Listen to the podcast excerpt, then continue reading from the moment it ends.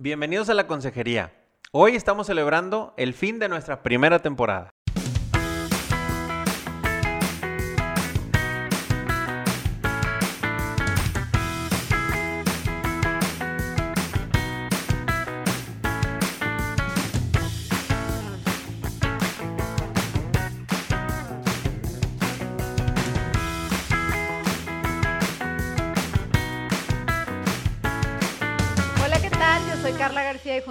Indalecio Montemayor estamos transmitiendo nuestro podcast de la Consejería para FamilyLink desde Monterrey, Nuevo León, México. Como decía Indalecio, eh, ahorita tenemos pues el cierre de nuestra primera temporada y queremos hacer algo especial para ustedes. Tenemos dos capítulos en donde queremos transmitirles algunos breves momentos que hemos tenido en estos programas con nuestros invitados para darles una pincelada, una probadita de la información tan importante que nos han compartido. Fueron 20 invitados durante esta primera temporada. Con el que arrancamos fue con Alejandro Olivares. En aquella ocasión, Alejandro Olivares y eh, con él quisimos empezar con un tema bien interesante que era el plan de vida y carrera. Plan de vida y carrera, y se escucha así como que muy de recursos humanos y demás, pero va más enfocado al tema personal, va más allá. Te quiero compartir, te queremos compartir un fragmento de algo que él nos platicó. Muchas gracias por la invitación a la consejería. El- es un tema súper, súper, súper actual en el, y cada vez se presenta más. Es, increíble cómo la gente no sabe qué quiere. Es el, pienso yo, el gran, gran problema. O sea, le preguntas, oye, ¿tú qué quieres? Y dice, ¿cómo? Eh, sí, ¿qué quieres? Y dice, ¿qué, quiere, ¿qué quiero de qué? Pues, ¿qué quieres de tu trabajo, de tu familia, de qué quieres en la vida? ¿no? No, pues, y muchas veces te, te, te dicen, no, pues yo lo que quería era dinero y ya lo conseguí. Y tengo 32 años. Y digo, ¿y luego? No, pues es que ya no sé qué hacer porque mi meta era conseguir dinero y ya lo conseguí. Y estoy vacío. Entonces, bingo. ¿Qué? Y entonces la pregunta de los 64 mil es, ¿y ahora qué hago? Por eso acuden al coaching, para decir, guíame qué hacer. Pero resulta que el coaching no es, dime qué hacer. El coaching es, yo te acompaño en tus metas que tú quieres lograr. Es el coaching. Bueno, para mí eso es el coaching. Vamos viendo qué metas quieres lograr y yo te voy ayudando a, sacar esas metas. Pero si no sabes qué meta quieres, pues no te puedo dar coaching. ¿Sí? ¿Por qué? Pues porque ¿a dónde quieres ir? No, pues no sé. Ah, pues si tú no sabes, pues yo tampoco, ¿verdad? Eh, entonces es un tema súper complicado porque tienes que empezar las sesiones de coaching preguntándole en los distintos aspectos de la vida, pues, ¿qué quieres? Entonces vas, u- o sea, vas tema por tema. A ver, ¿qué quieres en el deporte? No, pues no hago deporte, por decir algo, ¿no? ¿Ok? ¿Y qué quieres de tu trabajo? Bueno, pues es que alcancé súper éxito. Muy bien. ¿Y de tu familia? No, pues es que casi no la pelo por el trabajo. ¿Ok? ¿Y qué quieres de tus hobbies? Es que yo no tengo hobby. Mm. ¿Y qué quieres de tus amigos? Pues es que casi no los veo por el trabajo. Ujú. Entonces, ¿y qué, qué, qué onda con tus pasatiempos? No, es que no tengo. Bueno, es Netflix. Mm, felicidades. Y entonces, bueno, ¿por dónde empezamos? Porque el trabajo está saturado, o sea, es lo único que haces, y lo demás no tienes nada, o poco. Entonces, definir cuál es tu plan, pues es que no hay plan. No hay ningún plan, ni un, ni un plan, ni un plan de vida y carrera no lo tienen. Entonces, mi chamba muchas veces es aquello, ¿no? El, el definirles, bueno, junto con ellos, qué quieres, pero no saben qué quieren. En todos puede- los ámbitos. Así es. Que los ámbitos ahorita lo que estás diciendo es, sí, qué padre, todos a lo mejor tenemos claro el económico. En muchos sí. casos, y puede ser a lo mejor relacionado con un estatus o con un tema de posición, emprendedor o ya sea en una- alguna empresa, pero el tema familiar no necesariamente lo tenemos claro. El tema físico, que lo que decías, que es algún Sí. tipo de deporte. El tema también de algún hobby, sí. ¿sí? ¿Y se me está yendo alguno? Pues el, del- el, el social, o sea, el tema de los amigos, De acuerdo. el tema de las relaciones sociales, tu familia también, que son relaciones sociales, a veces, pues, no, es que tengo un juevesitos, ¿ok? ¿Y qué hacen los juevesitos? Jugar dominó y pistear, ¿ok? Y, no, pues ya, es, lo hacemos todos los jueves, y a veces nos aburrimos de los dominós y, los, y pistear, ¿no? Pues sí, ¿por qué? Porque, pienso yo, la cosa está vacía, ¿sí? El Sí. fondo, el fondo, el fondo, es que estás vacío, ¿sí? No sabes no sabes qué quieres, entonces tocas, así, clac, clac, clac, clac, clac, y no hay nada, ¿sí? Eso tiene mucho fondo, ¿eh? Tiene mucho, mucho, mucho fondo. ¿Por qué? Porque, vamos a ver, la generación actual, ¿sí? Llámale los que tienen... eh, de 35 a 45, o sea, lo que ya logró una posición más o menos buena económicamente, ¿sí? Este, recibieron todo, ese es el problema.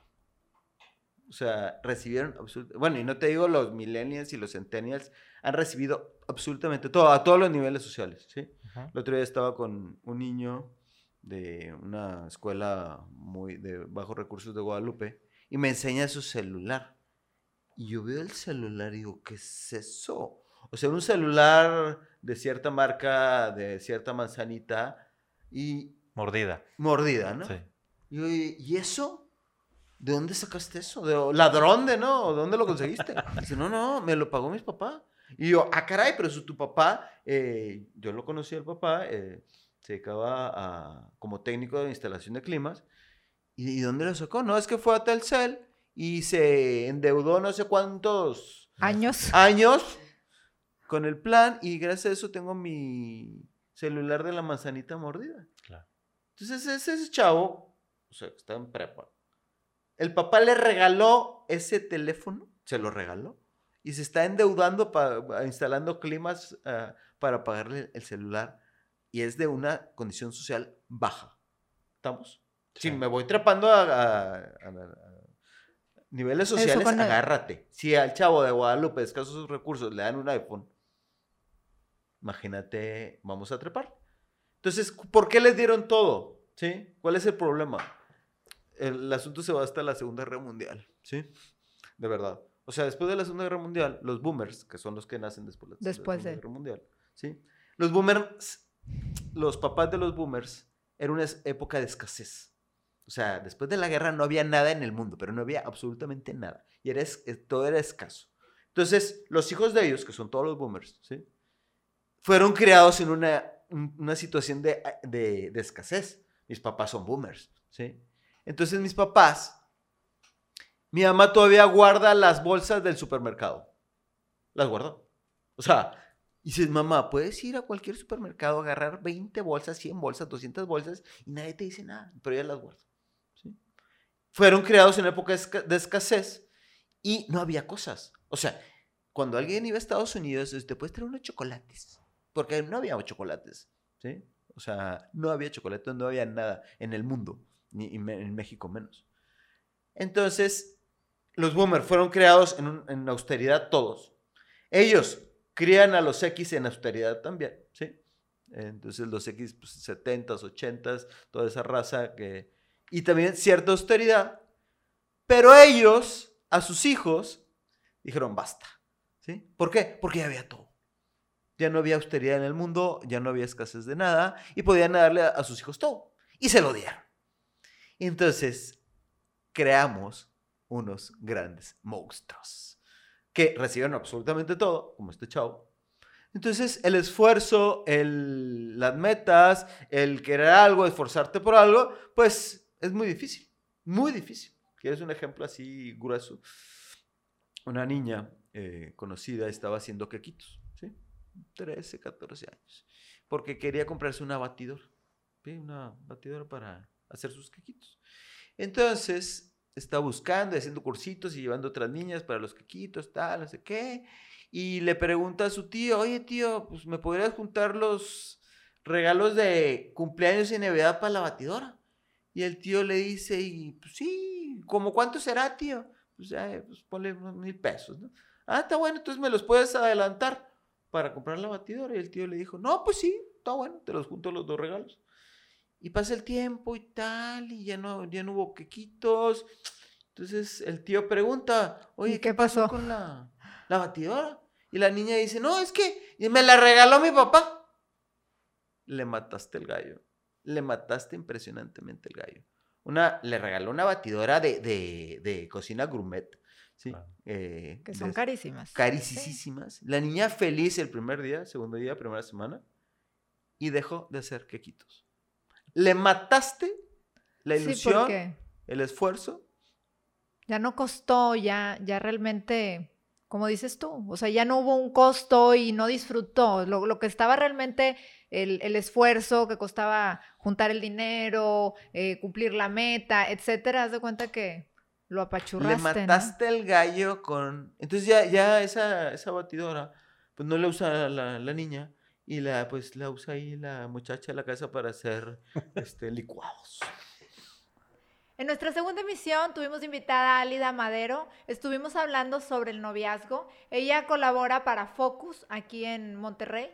Y pues bueno, tiene información muy padrísima de cómo pueden prepararse las parejas que realmente están ahora pensando en dar un paso eh, pues más en firme hacia un compromiso pues para toda la vida, ¿no? Como es el matrimonio. Escuchemos algo de lo que nos compartió Alida. Sí, sé que es un tema para que nos quedemos tres horas. Sí, es un tema, pues mira, yo, yo lo que sí, pues sí, es, es verdad, tienen intimidad, eh, no, no nada más, o sea, ya lo han tenido con la pareja que se van a casar, lo más probable es que hayan tenido intimidad desde muy pequeños o pequeñas o muy jóvenes con, con muchas de sus parejas, ¿no? Porque pues esa, ese sentimiento de que me conozco, o sea, voy a conocer a mi persona, a mi pareja si tengo intimidad, o le voy a demostrar mi amor, o me va a querer más, o este, si tenemos intimidad quiere decir que nuestra relación es muy buena, ¿sí? Cuando pues es una parte, es una parte de, la, de, la, de la relación, la intimidad, para que una pareja tenga intimidad, realmente intimidad, intimidad, pues tienes que tener intimidad de todo, ¿no? O sea, intimidad de, de, de mi ser, de, de mi, de, mi de, conocerme, de qué quiero, de compartirme todo yo y contigo. O sea, no nada más estar esperando, porque volvemos a la expectativa, la mujer está esperando que ese acto de o sea, sí dicen, sí dicen los chavos, pues las chavas, tengo derecho a vivir mi sexualidad y tengo derecho a, a, experimentar mi sexualidad y a tener una sexualidad plena. Pero pues también pregúntate a ti mismo, ¿qué es una sexualidad plena para ti? No para los podcasts o para los programas que escuchas, no para lo que te dice el, el ambiente o, o tú personalmente, tu persona, todos somos diferentes, todos queremos cosas diferentes, todos nos queremos de diferente manera, todos tenemos una autoimagen y una autoestima diferente. Entonces, ¿por qué creo yo que es una sexualidad plena? ¿Qué creo yo que estoy buscando en una relación sexual? ¿Qué creo yo que para mí es intimidad? ¿Por qué estoy buscando la intimidad? ¿Qué espero de esa intimidad? Primero cuestionate, conócete y todo, y luego cuando llegues a una, realmente conocerte, pues entonces ya de acuerdo a lo que tú te conoces tú, no otra persona, no la persona que tienes enfrente, no las razones de tu novio o de tu novia, no las razones de tu amiga, no las razones de la, de la estrella, no las razones del podcast o del libro, tus razones, tu, tu inteligencia, tu madurez, tus sueños, tus metas, tú mismo, qué quieres, y en base a eso de qué quieres y qué, qué, espero de esto, bueno, pues entonces toma tus decisiones. Pero no esperes que esa intimidad te resuelva esas, esos cuestionamientos, no esperes que esa intimidad te dé eso que estás buscando, porque eso te lo tienes que dar tú mismo primero, antes de buscarlo en alguien más, porque entonces ponen, estás poniendo la responsabilidad en otras personas y en esa relación sexual de que te complete cuando eso no, no va a pasar. Entonces yo diría, pues nadie te va a decir qué hacer, ni tienen por qué decirte qué hacer a lo mejor o, o no. Tú tomas tus propias decisiones, pero que tus decisiones sean congruentes con lo que tú eres y con lo que tú piensas, no con lo que estás tomando de otros lados. Eso, eso pienso yo. Muy bien. Es mi, mi percepción personal. De 10 años de experiencia, entonces incluyanlo dentro de su base de datos cada quien sí. también. Sí. Bueno, para cerrar, Alida, ¿qué recomendación le darías a una pareja de novios o a una persona que tiene novio o novia que puede ser ahorita? O sea, dice ahorita, oye, si es cierto, no ha hablado ciertas cosas, oye, le movió algo. ¿Qué recomendación le podrías hacer? Fíjate que yo les diría, número uno, que no platiquen platiquen entre comillas, hablen entre comillas, discutan entre comillas por WhatsApp, ni por inbox, ni por mail, pero todo es por WhatsApp. Aprendan a verbalizar sus emociones, a ponerle nombre a lo que sienten y a expresarlo en persona viéndose a los ojos. Eso es número uno. Eso es vital. O sea, no puede ser que te pelees y que discutas y que hables por WhatsApp en una pareja. Entre amigos, en un grupo, ok. Un WhatsApp de trabajo, ok. Pero una pareja que va a vivir 24/7 contigo, que va a vivir una cotidianidad, que va a compartir tus sueños, que van a compartir valores y eso no puede ser a través de su crecimiento y su evolución de pareja, no puede ser a través de WhatsApp. Número uno. Número dos, este, platiquen mucho, pero sean abiertos y valientes de decir, esto me preocupa me preocupa cómo tomas, me preocupa cómo gastas, me preocupa que no tienes ambiciones, me preocupa este tu futuro profesional, este me preocupa, pero me preocupa no quiere decir que estés que estés mal o que seas malo. Me preocupa quiere decir que a ver, cuéntame, a lo mejor no te conozco profundamente, a lo mejor no sé cuáles son tus proyectos, a lo mejor cuéntamelos, platícame platícame qué piensas de, la maternidad, platícame qué piensas de, un futuro económico, platícame qué piensas de cómo llevar las finanzas. Eso no quiere decir que te estoy presionando para casarme contigo. No, quiero saber cómo piensas.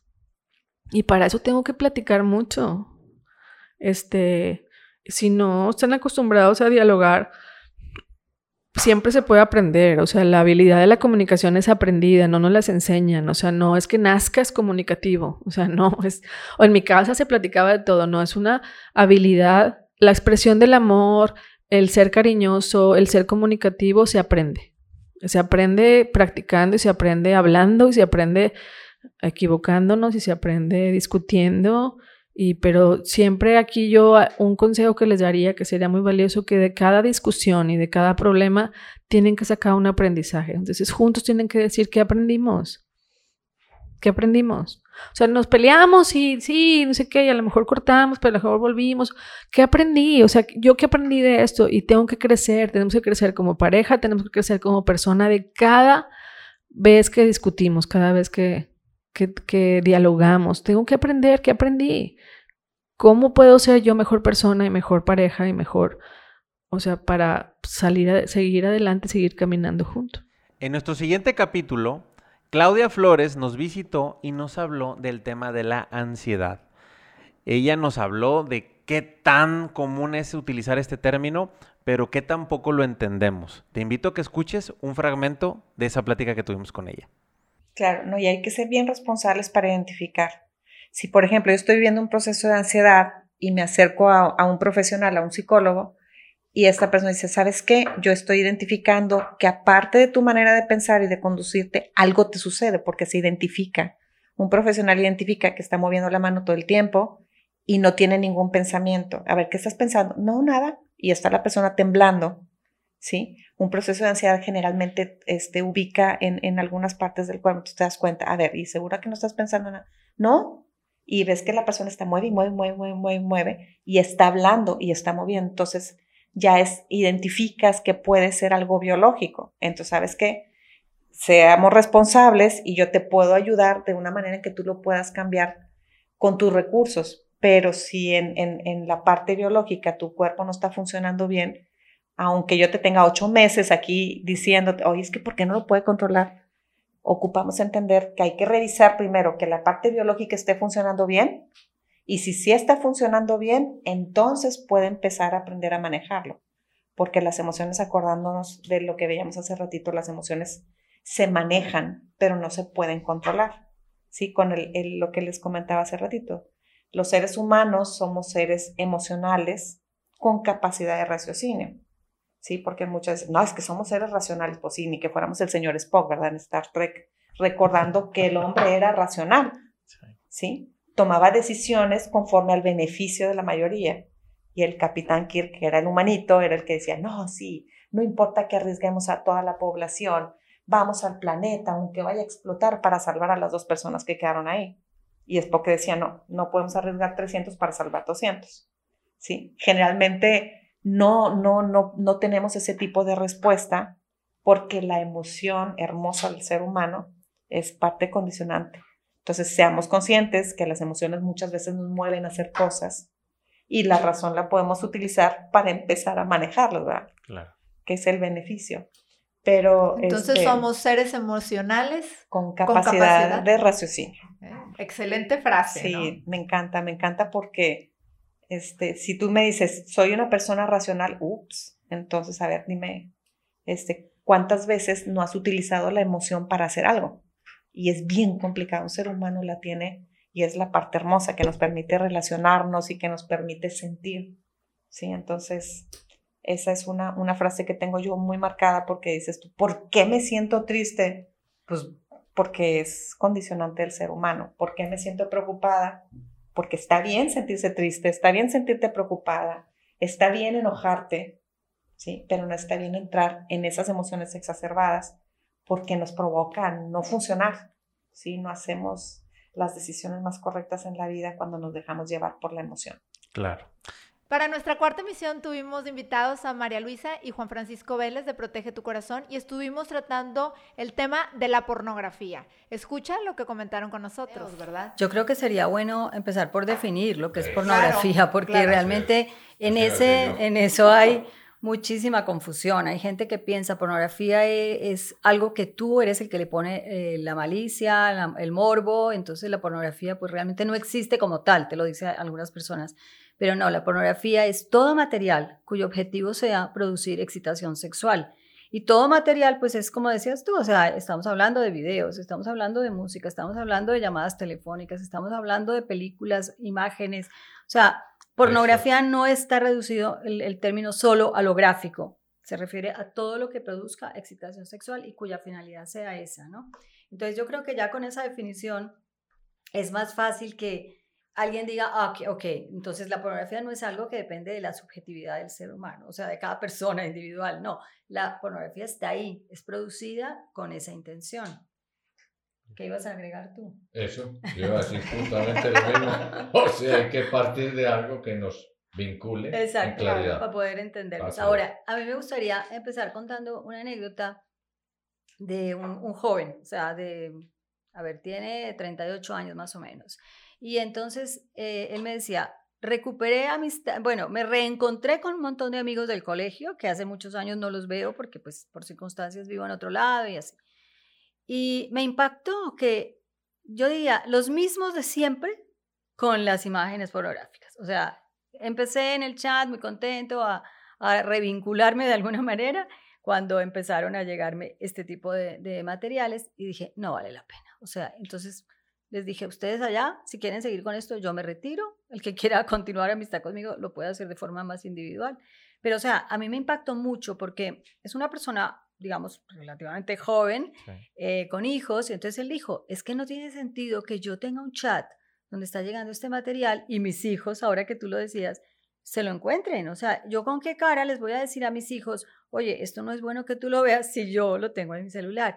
Y entonces comentábamos con, con él cuando nos contaba esta anécdota que es que en realidad hay que ser transparentes. O sea, el uso de Internet entre padres e hijos y, digamos a nivel familiar tiene que ser algo transparente, de manera que tú no tengas nada que esconderle a tus hijos y, y, que tus hijos puedan acceder a tu celular sin temor de que, ay, que se van a encontrar lo que me enviaron, lo que yo envié, lo que, lo que converso. No, debería poder ser algo realmente transparente. Entonces eso también es una idea importante porque creo que sí se le juega demasiado y bueno, la anécdota de una maestra que nos decía de su marido que tiene un equipo de fútbol Americano. americano y decía, estoy hasta la coronilla de todo lo que le llega a mi marido, o sea, no puede ser, qué falta de... No, y además lo decía no solo porque a su marido le llegaba, sino porque eh, en- eh, se notaba un lenguaje no verbal en el que ella estaba preocupada por la relación.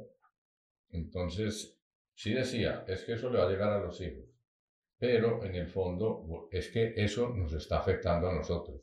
Entonces hay muchos estudios que revelan, por ejemplo, la Asociación de Abogados Matrimoniales o de jueces, perdón, que tienen que ver con anulaciones o divorcios, plantean que más o menos un 60% de los matrimonios que se divorcian han tenido contacto con la pornografía. O sea que el, eh, cuando alguien siendo recién casado detecta que él o ella son consumidores de pornografía, es bueno dar a conocer que en la perspectiva de los próximos 5 a 10 años puede haber serios problemas. Entonces, es bueno anunciar eso porque hay que afrontarlo. Y lo otro es que entre los consumidores hay más hombres que mujeres. Hace por ahí 20 años, la relación entre consumidores hombres o mujeres era por cada 10 consumidores había una consumidora. Y actualmente la relación es por cada 3, una consumidora. O sea, pasó, pasó al 33% hoy, cuando antes era 10%. O sea que va en crecimiento, sobre todo porque el acceso a la pornografía cada vez es más fácil y también porque está muy normalizada, como decía María Luisa. Exacto. En nuestra quinta emisión vino Tatiana Garza a hablarnos de los primeros auxilios, de qué tanto o qué no sabemos de cómo reaccionar ante una emergencia en nuestra casa. Estuvo muy interesante. Vamos a escuchar este fragmento.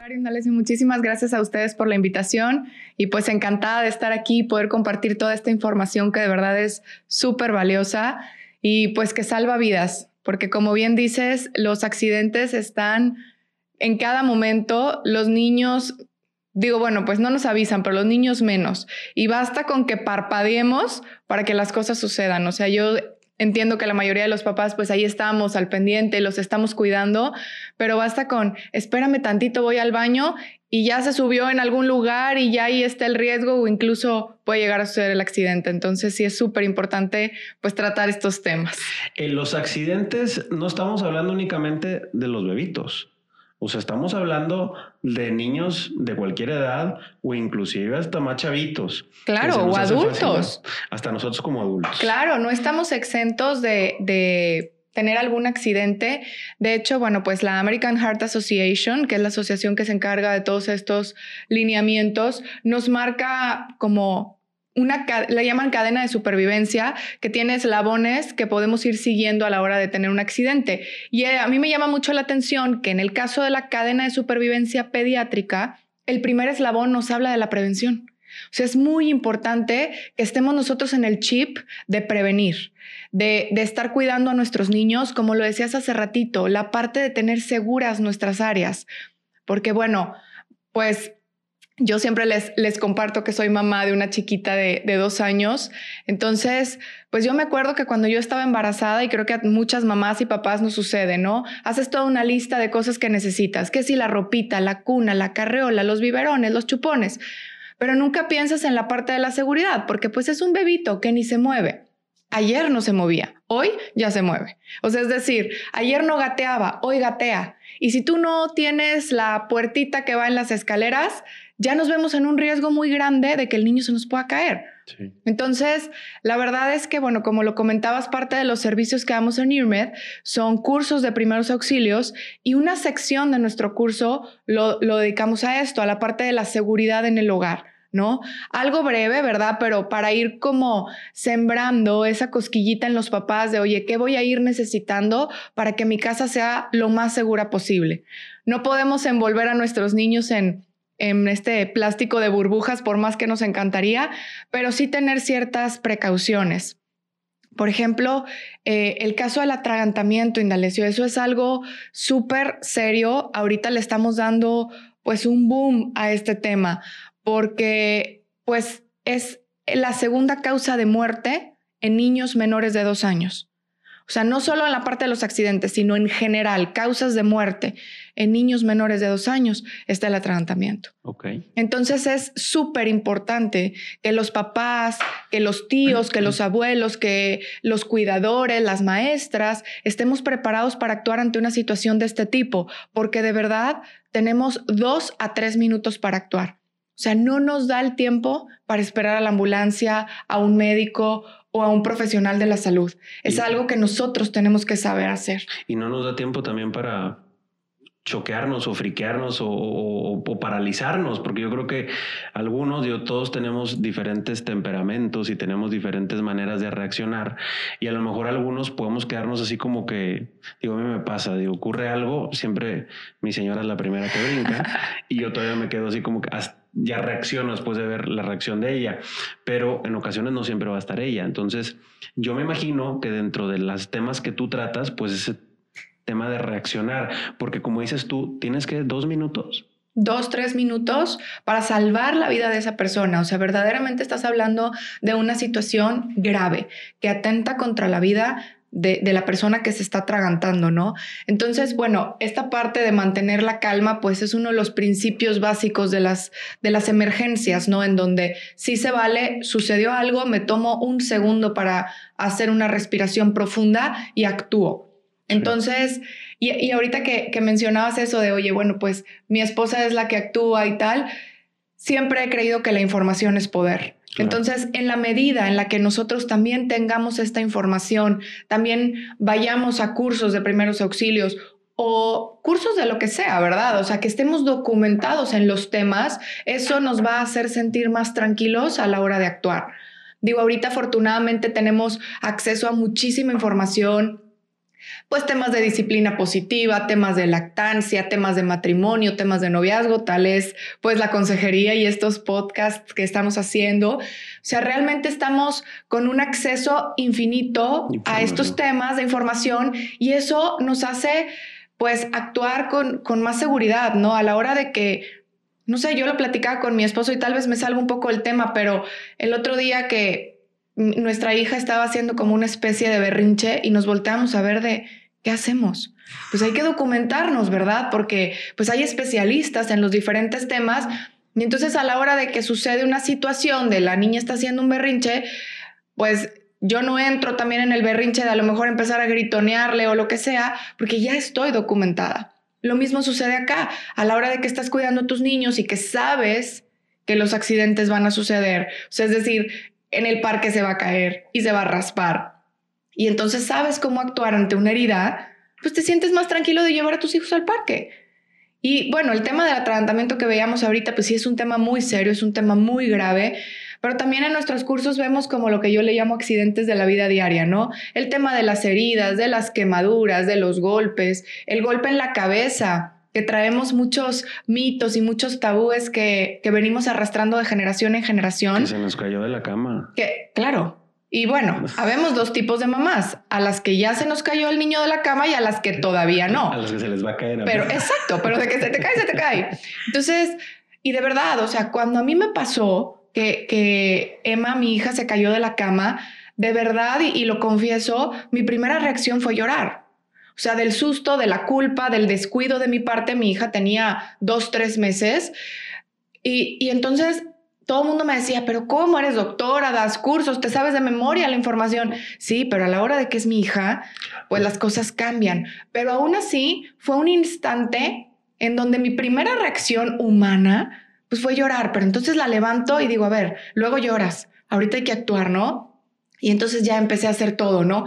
Esta parte de tener la información es súper importante y es súper valiosa, porque de esa manera podremos actuar mejor y a su vez evitar complicaciones o lesiones más severas. Te pongo el ejemplo de las quemaduras. Ya sabes, ¿no? Y siempre les pregunto a, las mamás y los papás de, los cursos, ¿qué es lo que le ponen a las quemaduras? Clara de huevo, mostaza, eh, maicena, aceites esenciales. Bueno, me han dicho tabaco, telarañas, una serie de cosas que hacen todo un omelette ahí en la quemadura y lo que yo les digo, después, luego eso hay que tallarlo. Hay que quitarlo porque pues estamos contaminando ahí la lesión. Entonces, desde esas situaciones en donde dices, fue una quemadura, Vamos a decir que fue algo pequeño, que no pone en riesgo la vida de la persona que se quemó, pero si tú ya le embarraste ahí todo el omelette, pues luego la lesión se va a hacer más grande a la hora de limpiarla. Y no hay necesidad. Eh, el tema de las heridas, lo mismo. El tema del golpe en la cabeza, ya sabes, no se pueden dormir cuando se dan un golpe en la cabeza. Y es totalmente falso, totalmente falso. Entonces, y es algo que traemos bien arraigado. De, generación en generación. Del niño no se puede dormir después de un golpe en la cabeza. Lo andas levantando casi con cachetadas para que no se duerma. Claro, y, y, es todo un tema también respecto al golpe en la cabeza que, que lo aterrizamos en los cursos. y que vamos compartiendo las experiencias y eso es lo que hace muy valioso. Entonces, pues definitivamente sí hay que tener muchísimo cuidado y hay que estar preparados en estos temas. Para nuestro sexto programa tuvimos de invitadas a Eli y a Poli. De Nacer y Crecer estuvimos platicando de lo que es la educación para el nacimiento o la educación perinatal. Vamos a escuchar un fragmento de la información que compartieron con nosotros. Mucha gente pensará que hay que educarse para algo tan natural como, como tener, gestar un hijo, parir un hijo, criar un hijo. Hay gente que, que dice, pues ni mi mamá, ni mi abuelita, ni mi bisabuela tuvieron que tomar ningún curso para eso. Y de pronto, pues está de moda, como dices tú, Carla. La verdad es que eso yo me lo cuestioné durante mucho tiempo. Pues realmente esto debería de ser algo muy natural que hemos desnaturalizado bastante. Eh, realmente, ¿qué es lo natural, entre comillas? Por ejemplo, aquí en nuestra ciudad, en Monterrey. Pues lo natural es que te operen. O sea, ¿cómo, cómo se expresan las mujeres, por ejemplo, cuando hablan en México? ¿no? Eh, cuando menstruan dicen ando mala. Cuando van a tener un hijo dicen me voy a aliviar. Y cuando te enojas te dicen, pareces menopáusica. Tres, tres expresiones muy importantes de la vida reproductiva de una mujer y están expresadas realmente de una manera bastante negativa. Y como tal, de esa manera también se vive este proceso donde extraemos la parte, esa parte tan importante para nosotros, este, desde la psicología, o sea, de entrada a una etapa de la vida tan importante que es convertirte en mamá y en papá y, ser responsable de ti y responsable de alguien más, de la personalidad de alguien más, porque en este tiempo es que se gesta esa personalidad, tú y yo lo sabemos, este, como de manera muy, muy fundamental. Entonces, si no se hubiera desnaturalizado tanto todo esto, este, y, no, y si hubiera la conciencia de cómo vivimos esta etapa de la vida, de entrar aquí a una nueva etapa, entonces nosotros no, trabajaríamos en esto y, todo sería armónico.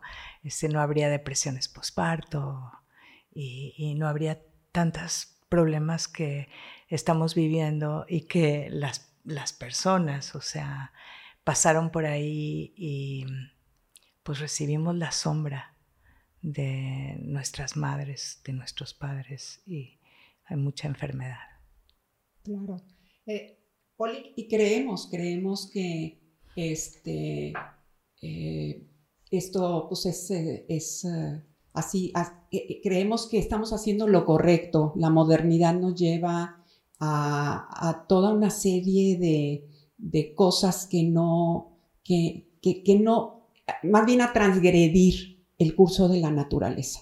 Lo moderno, interferimos con, las, con todos los procesos naturales y eh, tenemos que ir al origen porque hemos interferido incluso en el proceso del nacimiento. La naturaleza es perfecta, este, siempre eh, cuando interferimos con ella, pues se la cobra, estamos viendo ahora con estas inundaciones de nuestra ciudad, pero hablando del nacimiento, eh, nosotros creemos que es muy fácil, que es muy padre, que te programen, eh, es, es, más práctico, este, no tienes que salir en la noche, igual tu esposo puede estar contigo. Y entonces empezamos nosotros a interferir con algo que es perfecto. Y de alguna manera estamos viendo las consecuencias. Nuestros niños están naciendo de una manera, de en un tiempo en donde no deberían muchas veces, agredidos por acciones como puede ser una cesárea innecesaria.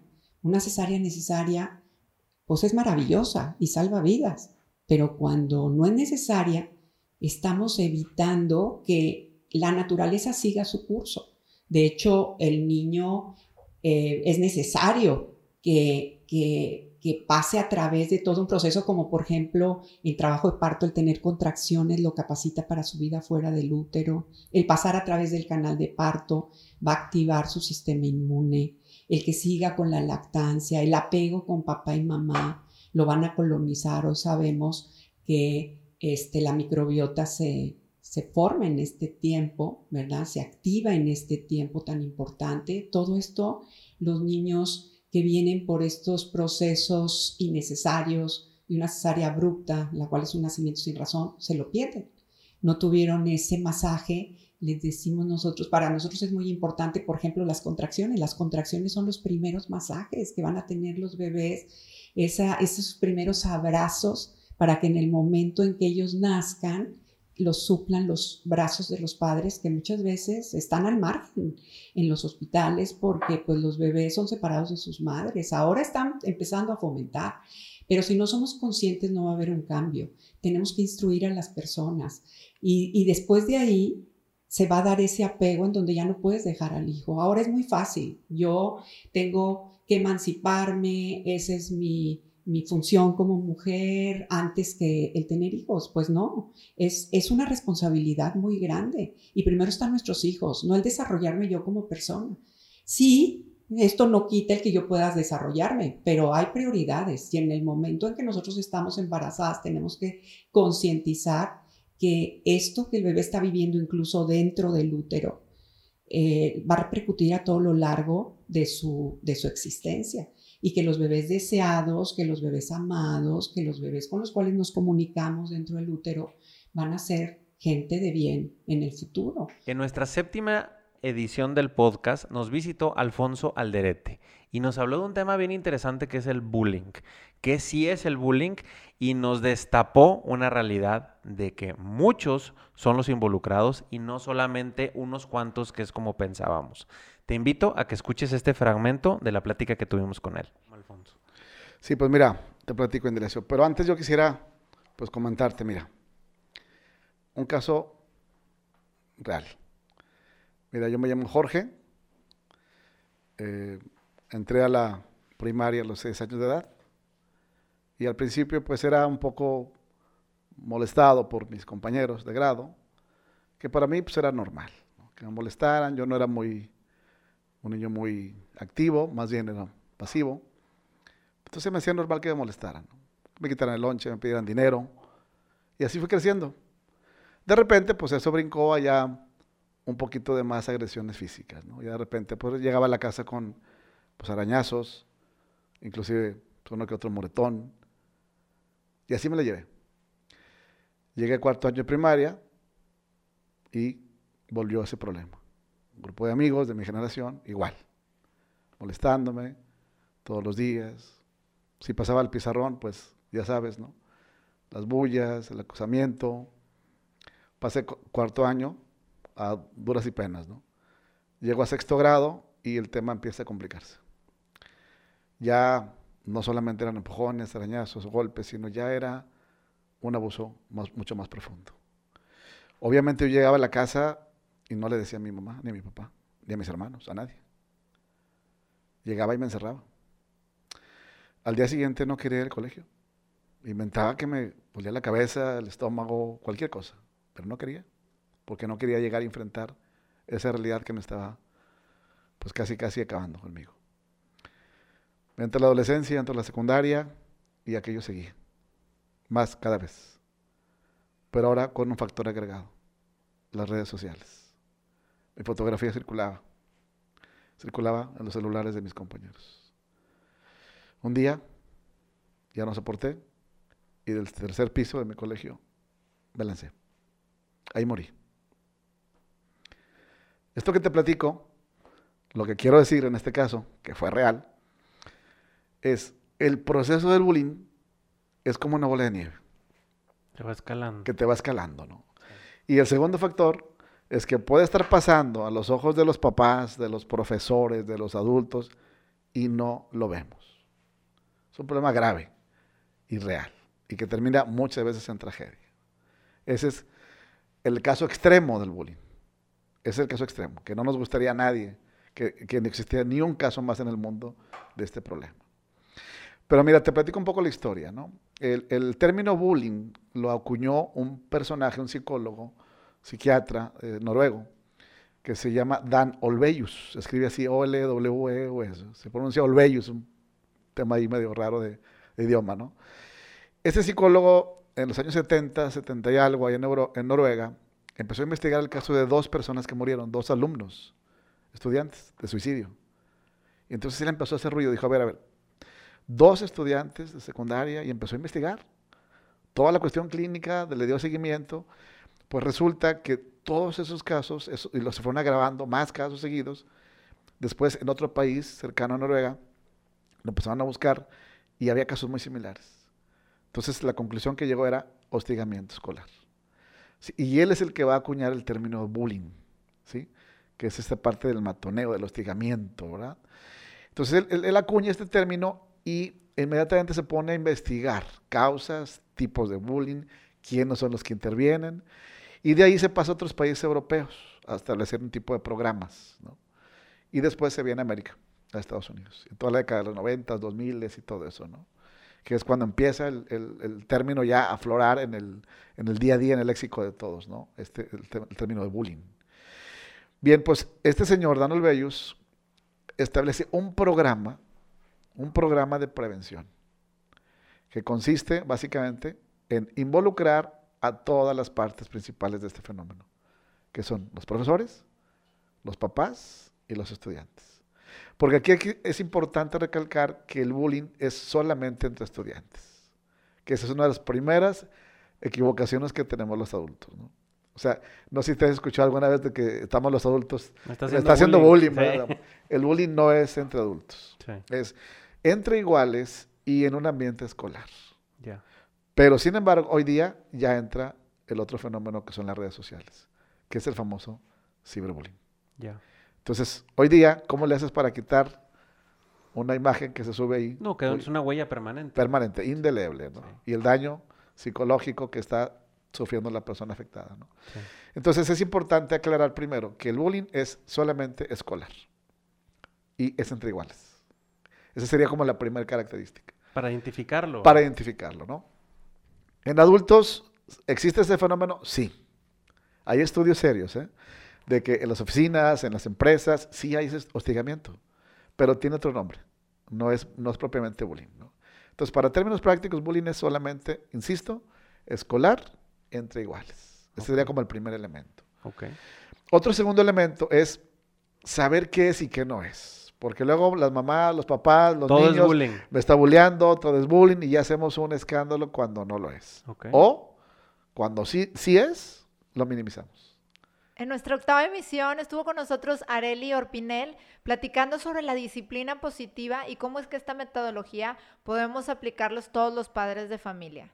Así es, sí, de hecho parte de, eh, de lo que nos, nos toca a nosotros como educadores en disciplina positiva, transmitirles a los papás, maestros, incluso parejas, es efectivamente el que sí, hay herramientas que ya, ya propone como tal la, la disciplina positiva, pero que tenemos que tomar en cuenta muchas otras tantas cosas, edad de cada hijo, orden del nacimiento, porque va a ser muy diferente cómo lo vive un niño mayor al del medio, al que van haciendo, este, temperamentos, personalidad. Entonces, es exacto, e- es aprender todo lo que, lo que propone la disciplina positiva que empieza desde vivir en familia los principios, este, de la amabilidad y el respeto, de eh, relaciones horizontales, en donde vemos al papá, por ejemplo, o al maestro como un líder. Respetamos su autoridad, pero sin caer en el autoritarismo. Entonces son relaciones horizontales, no están escalonadas. O sea, no está esta parte de yo estoy arriba de ti y el chicoteo, ¿no? Sino que todos valemos por igual, pero definitivamente yo papá o yo maestro, pues tengo una autoridad que me respalda por mi edad, por mi tiempo, por mi conocimiento, pero la transmito desde un liderazgo. Entonces, todos esos son los principios eh, que va proponiendo la disciplina positiva y que de ahí parten entonces las herramientas. Pero, por ejemplo, en los talleres tradicionales, que son de 7 sesiones, de 14 horas, eh, parte de la intención es transmitir al menos las 32 principales herramientas de la disciplina positiva y que de ahí cada papá vaya tomando cada herramienta según las necesidades de cada uno de sus hijos, porque como dices, son diferentes. A ver, me estás diciendo y haciéndolo en el plano del día a día del papá, Ajá. que vamos en una avenida llena de tráfico y los eh, terroristas que tenemos atrás, este, amarrados, que a veces se desamarran y se vienen peleando, que puedo hablarles con amabilidad a ese par de terroristas que ya me tienen hasta aquí, yo voy saliendo de la oficina y ya no los aguanto y se están peleando y ya les dijiste que se calmaran y no pasaron ni tres segundos. O sea, puedo implementar disciplina positiva. Totalmente. Sí, y fíjate, eh, cuando hablamos de amabilidad, vuelvo a lo mismo. No se trata de hablar bonito y de, ay, mi vida, por favor, ¿pueden este, sentarse? Como que tenemos ese concepto de la amabilidad. Amabilidad quiere decir que no voy a herir gritando, este, ni pegando obviamente a, a, los niños en este caso, que puedo transmitir el mensaje siendo firme y amable, o sea, vaya, y no necesariamente tengo que hablar lindo, simplemente transmitir el mensaje con respeto, ¿no? Entonces, previo a eso, eh, volvemos a lo mismo. Si yo voy ahorita en el tráfico, tomando este ejemplo, y no, no hice nada previo, probablemente en ese momento sí sea un poco complicado, pero parte de las herramientas de la disciplina positiva es, vamos a anticipar, vamos a hablar con, nuestros hijos de lo que va a pasar y un papá que lleva las herramientas de disciplina positiva, habla con sus hijos porque igual sabe que sus niños entienden. Partimos también de eh, no subestimar a los niños, entonces perfectamente le explicamos al niño de, vamos hasta casa de tu abuelita, es, es largo el trayecto, necesito de tu cooperación, necesito que me ayudes, sé que probablemente te puedes cansar, yo también me canso a veces, pero eh, necesito que, cooperemos juntos, ¿no? Igual a tus hijos, de que por favor les voy a pedir este, eh, evitar pleitos. Entonces, y de no ser posible, voy a tener que detenerme para hasta que estén listos. Entonces yo ya anticipé. No para meterte una tranquila. Exactamente, no, no, nada más hasta que estén relajados. Entonces yo anticipo y también les digo lo que, lo que puede pasar si yo voy en el carro y mis hijos empiezan a pelearse, lo primero que haría es, niños, tranquilos, ya casi llegamos, es empatizar, por ejemplo, y, esta parte de que sé que van cansados, para mí a veces también esto es cansado, pero ya casi vamos a llegar. Oye, no te están haciendo caso, entonces ahí, ahí entra la amabilidad y la firmeza. Ya no vas a echar el sermón de que siempre es lo mismo, nunca me hacen caso, me canso de repetir, parece que no me escuchan, ¿no? O sea, lo que ya todo, a todo papá nos sale automático perdón, este, y sería simplemente eh, detenerme, lo que previamente les, les, anticipé. Entonces es, me detengo, busco un momento para detenerme en silencio, ellos ya saben. O sea, yo ya se los dije, entonces vamos a partir de que los niños son sumamente inteligentes y, saben perfectamente lo que está pasando. Cuando ellos ven que mamá o papá responde con amabilidad y firmeza, o sea, vaya, de que está cumpliendo el trato de lo que dijo, los niños obviamente voltean a ver y dicen como, ay, o sea, está hablando en serio. Y obviamente sí, sí entienden esta parte de que está molesta.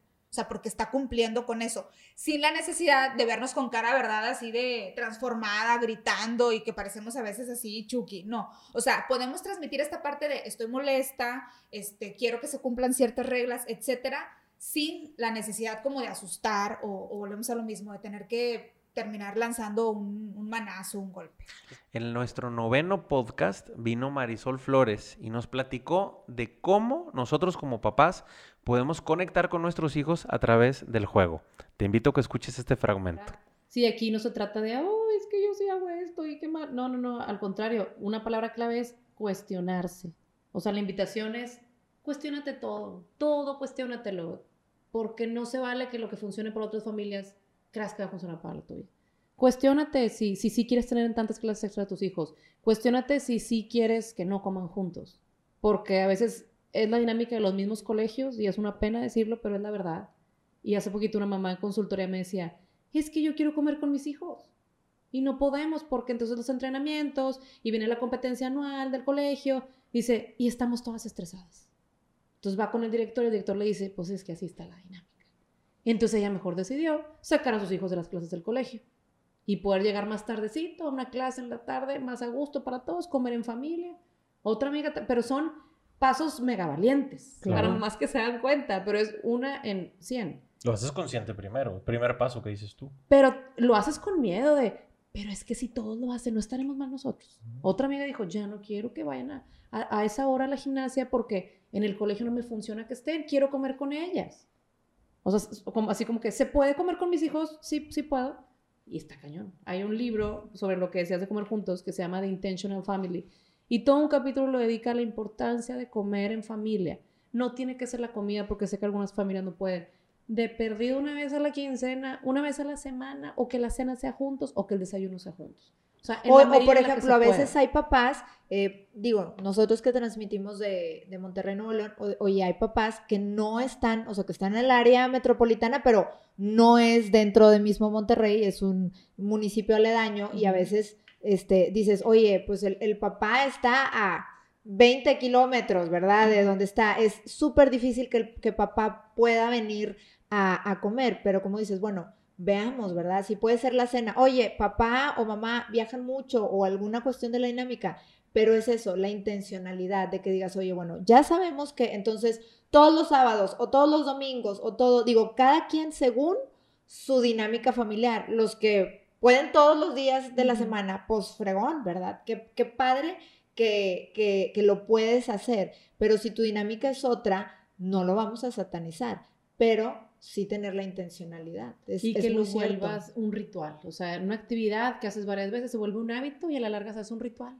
Entonces, quizá nuestros sábados de hot cakes en la mañana o nuestros viernes en la tarde de carne asada, desde a lo mejor desde las seis si tienes hijos más grandes, ya después cada quien se va a su plan, pero tener eso y que y a lo mejor ese día ponemos tal música o prendemos velitas o yo no sé qué quieras hacer diferente, pero que se sienta que es nuestro momento de familia. Nosotros, porque luego no sabemos estar con nuestro núcleo. Claro. Siempre es en casa de la abuela o con los vecinos o voy a invitar a alguien, puedo invitar a alguien, no, mi amor, hoy no. No podemos siempre tener, o sea, hay que también hacer nuestro, nuestra tribu y, y asegurarla. En nuestro décimo programa nos acompañó Malena de Villarreal y estuvimos platicando sobre el perdón. Estuvo interesantísimo este podcast y nos abrió los ojos para muchísimas cosas que nos pasan en nuestro día a día y cómo a veces tenemos roces en las relaciones pues, con nuestros familiares, amigos y con distintas personas. Escúchalo.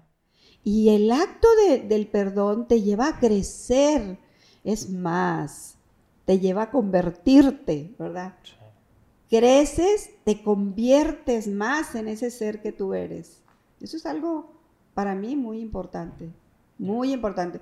Todos, todos nuestros, nuestra historia, toda nuestra vida en la familia, nuestra- es un aprendizaje constante de que nosotros como padres nos hemos equivocado muchas veces y tenemos que reconocer los errores que hemos cometido.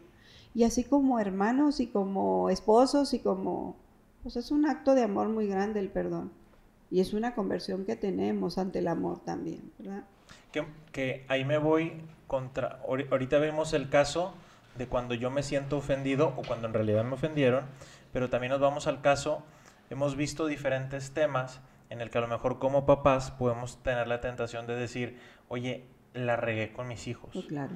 O sea, a mis hijos yo no los eduqué bien como deberían y a lo mejor el que ya tiene hijos más grandes le puede pesar el cómo está alguna situación de su hijo y le puede le puede pesar, o sea, mi hijo está en esta circunstancia porque yo no le enseñé algo. Y yo creo que muchas veces los papás viven con alguna carguita Carga. gratis, ¿no? Sí. Esa también es una forma de decir hasta dónde sí, hasta dónde no. Claro, como el hijo que también viene cargando heridas profundas, por eso que yo no hubiera querido vivir en mi familia y ese no perdona. Sí. Hay cuantos hijos que vienen cargando con un enojo, con una crisis existencial causada por aquello que vivió en su vida familiar y está enojado con la vida, ¿sí? Es igual. Es igual. Aquí la importancia es en algún punto de mi vida hacer un alto, detenerme y decir, ¿qué hice? El problema es que como se ha banalizado el perdón, pues no se reconoce esos errores a veces, o lo reconoce el error, pero no tiene ese acercamiento del hijo, perdóname, la regué, me equivoqué, que sucede frecuentemente, ¿verdad? Y otro punto que yo considero muy importante es el hecho de que al banal- banalizar el perdón lo, lo ponemos como sinónimo de eh, disculpa. Y la disculpa y el perdón no es lo mismo. ¿Sí? Entonces, dentro de la familia, si ustedes se dan cuenta, como dentro de una familia que está construyendo y formando sus hijos, eh, pide perdón a tu hermano, pídele perdón a tu hermano, ¿sí? Entonces, Como forzado. Como o sea, forzado, Y en un momento en que ni siquiera emocionalmente están como procesando qué realmente qué pasó, qué hicieron, darse cuenta el daño o, o la ofensa que Exactamente. hicieron. ¿no? O sea, una ofensa genera un daño fuerte. eh, si yo hablo mal de alguien, estoy cayendo en un, un gravísimo error, ¿verdad? Si a ese alguien le llega aquello que yo estoy diciendo, o sea, es una ofensa muy grande, aunque ella no lo vivió directamente, pero invado y violento la, la dignidad de la persona, de la intimidad de la persona y puedo, pues, lastimar un poquito su dignidad moral. Sí, sí me comprendo cuando ha- hablo mal de aquella persona. Entonces, esto es importante porque generalmente decimos, eh, eh, pídele per- o, o disculpa a tu hermano o pídele disculpas a tu hermano pensando que es perdonar. Y al otro Eh, le dices, dile que sí. Y dile que sí, sí, ¿verdad? Entonces el acto del perdón es mucho más profundo. Entonces el acto del perdón te lleva a reconocer el error, reconocer la ofensa, querer perdonar y mover la voluntad al perdón. A ver, otra vez. Sí. Porque, a ver, barajéamela más despacio. A ver si me acuerdo otra vez. Sí. Esperamos te haya gustado esta primera parte del resumen de nuestra primera temporada. La próxima semana te vamos a presentar los siguientes 10 episodios que tuvimos en nuestro podcast. No te quiero dejar sin antes recordarte nuestras redes sociales. Puedes encontrarnos en Facebook, en Twitter, en Instagram, en TikTok y en YouTube. Y también puedes escribirnos en nuestro correo que es hola arroba familylink.mx. Nos escuchamos la próxima semana.